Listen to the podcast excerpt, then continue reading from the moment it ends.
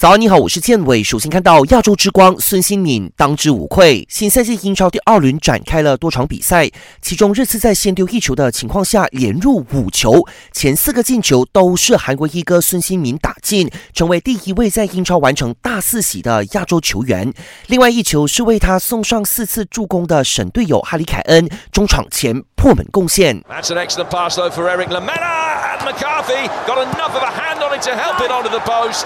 Kane does the rest. A goal to add to his four assists. And Spurs have five. 最终，热刺五比二大胜南安普顿，收获新赛季第一场胜利。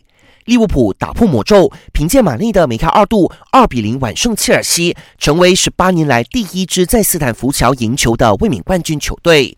在这场比赛中，利物浦新援蒂亚戈表现格外出色，半场比赛便完成七十五次的传球，比对手切尔西任何一名踢满全场的球员都要高。另一边的布莱顿三比零力克纽卡索，莱斯特城四比二战胜伯恩利，收获赛季两连胜，占据英超积分榜第一。想要观看更多更精彩的体坛动态，尽在 Astro。